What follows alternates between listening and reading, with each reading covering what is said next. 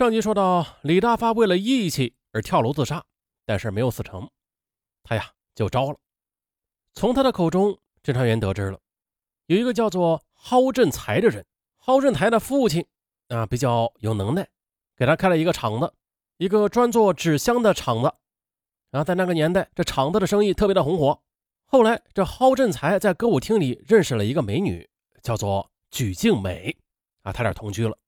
再后来，蒿振才又迷恋上了赌博，很快的，他的全部家产就全部的都被赌输了。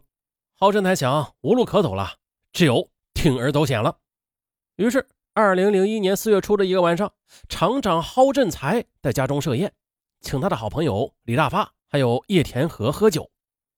嗯，有钱时候的蒿振才对朋友特别仗义，特别是在经济上啊，经常的接济他这几个同乡。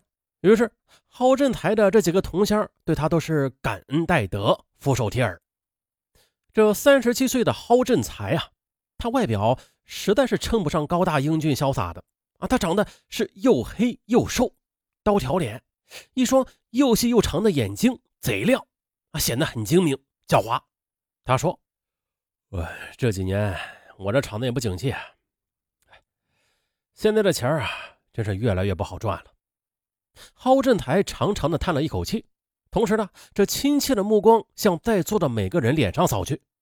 这时候呢，李大发他举起酒杯啊，呼的就站起来了，瞪着一双又红又大的圆眼睛说：“二哥，我跟着你干，你说干什么我就去干什么。”这叶田和也附和着说：“老二，你是智多星啊，那你就出谋划策吧，我俩都听你的。”蒿振台又说了。好，我这么琢磨来琢磨去吧，目前来看，只有一条赚钱的捷径，那就是抢，并且呢，我已经有了目标了，不过这具体行动时间还没有定，等确定之后啊，我再通知你们。酒过三巡，蒿振才就道出了他这次请客的目的。四月二十七日是个星期五，这盖州城内的阳光明媚。啊，鸟语花香的，街道两旁的桃花啊、杏花啊，都是争相的怒放着，花彩缤纷。当然，此时是白天。很快的，夜幕悄悄的降临了。这小城的夜色，花灯初上。十九点三十分的，一个打扮的十分妖冶的青年女子敲开了严潮水的房门。可是，在开门之后，这房间里边就传来严潮水妻子警惕的声音：“谁？你找谁呀？”这蒿振才和他的父亲一样，也是个很有心机的人。他呀，也原本不想让跟他同居在一起的举静美参加他的活动的。可是，在深思熟虑之后，他又觉得这举静美是个女人啊，女人她自有女人的优势嘛，就是不易引起别人的怀疑。再说了，举静美是他最亲近的人了啊，关键时刻不会出卖他的。于是，他就让举静美也参加了他们的行动。而鞠静美呢，果然干得很出色，成了蒿振才的得力助手。啊，我们是严所长的朋友，我们是有急事找他的。青年女子用十分温柔的声音回答着：“她就是鞠静美。”房门缓缓地打开了，走进房门的是戴着墨镜的蒿振才、李大发，还有叶田和三人。鞠静美呢，却悄悄地溜掉了。哎。开门之后，严所长的妻子啊，她明明是听到外边有女人的叫门声啊，怎么冲进门来的却是几个男人呢？他就满脸的不欢迎啊，自然也就不太热情了，不让座，也没有给他们倒水喝。郝振台心中不悦啊，阴着脸说：“哼，这日子过得不错嘛。”严所长哪去了？他欠我三万元，该还了吧？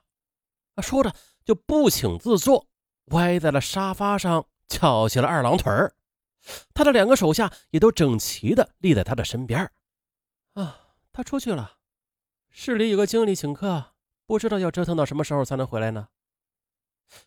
这严七的态度不卑不亢，说话的语气里啊，既有炫耀，也有逐客之令。郝振台他阴阴的说：“哦，什么时候回来都不晚，我们今天就在这儿等。”说着，就招呼李大发几个人：“哎，你们几个啊，别在那傻站着，都给我坐下。严潮水的妻子对这几个追债的人嗤之以鼻，没有存在一丝的戒心。他哪知道啊，这灭顶之灾已经悄悄的降临到他的头上了啊！不，降临到他的家庭了。这几个人很尴尬的坐了几分钟。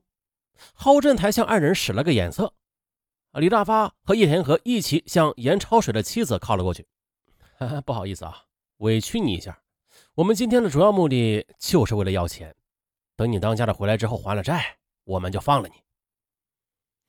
严潮水的妻子以为他们只是吓唬一下而已，也没有反抗。于是呢，李大发从他们夫妻卧室的床上拽出一个床单，用带来的匕首从中给撕开。又把严潮水的妻子的双腿给捆了起来，接着郝振才温和地对他说：“我们呢，一起等严所长回来，让他把钱还给我，我就放了你。”严潮水的女儿正在自己的房间里写作业呢，她呀也听到客厅里的动静了，啊，就问：“妈，你们在干什么呢？”说着就走进了客厅。哦，还有一个，郝振才命令李大发把他也给绑上。李大发用匕首把另外一张床单也给撕开，把女孩的双腿也给绑上了。与此同时呢，又用胶带把母女俩的嘴给封住了。呃，直到这个时候呢严潮水的妻子这才感到事情的严重性，但是已经太晚了。一个小时之后，大约是晚上八点三十分，这门外有开锁的声音。郝振才知道啊，这一定是严潮水回来了，就向李大发、叶田和使了个眼色，低声说道。终于等回来了，三个人迅速的守到了门口。严潮水打开门锁，刚走进屋呢，就被人给摁住了，又用床单给捆住了。严所长，我们是来向你要钱的啊！以前你欠我的三万块钱还给我，我就饶你们全家三口人的命，否则就别怪我不客气了。郝振才无中生有，阴森森的说。严所长，他心里明白他全家人的危险处境啊，就尽量的拖延时间。哎哎，行啊，几位老大，咱们有话好说。哎，这样啊，我明天啊一定把钱给你凑齐了。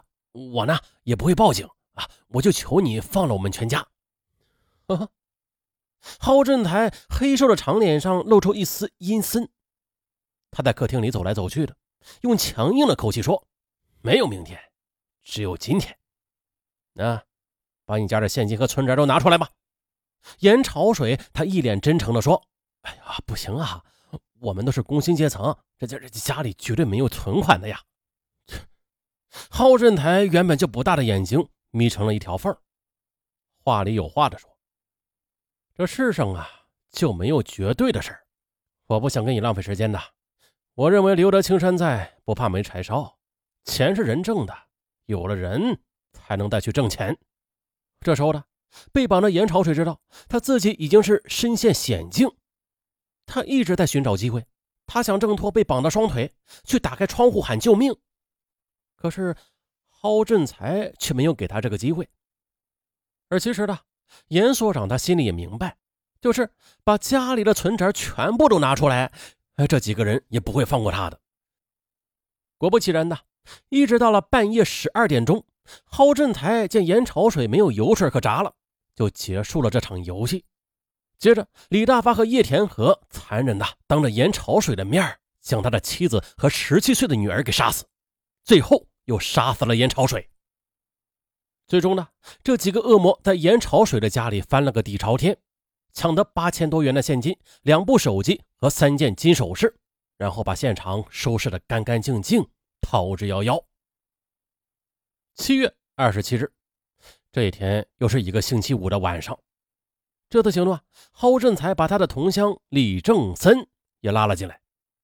这李正森呢，虽然说是年近五十了吧，但是干起坏事来却比年轻人那是更加的凶猛。还是在那个时间，晚上七点三十分，一阵有节奏的门铃响起之后，盖州市保险公司车险科的科长孔旭清的房内传出。警惕的问话：“谁呀？外面是谁呀？”“哈，我们是孔科长的朋友，找他有事情。”这举静美又甜又脆的声音十分的悦耳。门果然开了，四个恶魔就挤进了屋里。这屋里呢只有孔旭清夫妻俩在家里，也实属万幸了。他们的儿子放了暑假啊，就到乡下奶奶家去了。还是老样子，蒿振台一伙儿和上次一样的手段啊，将孔旭清和他的妻子给杀死，抢去了七千多元钱、两部手机、四件金首饰和一块白色的欧米茄女士手表。啊，这两次入室连杀五人，虽然抢劫的财物没有预想的多吧，但是却极大的刺激了蒿振才等人空虚的心灵。蒿振才对他们的同伙说：“我们在盖州的使命已经完成了，下一步啊，就出省。我听说这山东威海的经济很有实力啊，啊，下一个目标就是威海，然后。”我们再逐渐的杀向全国。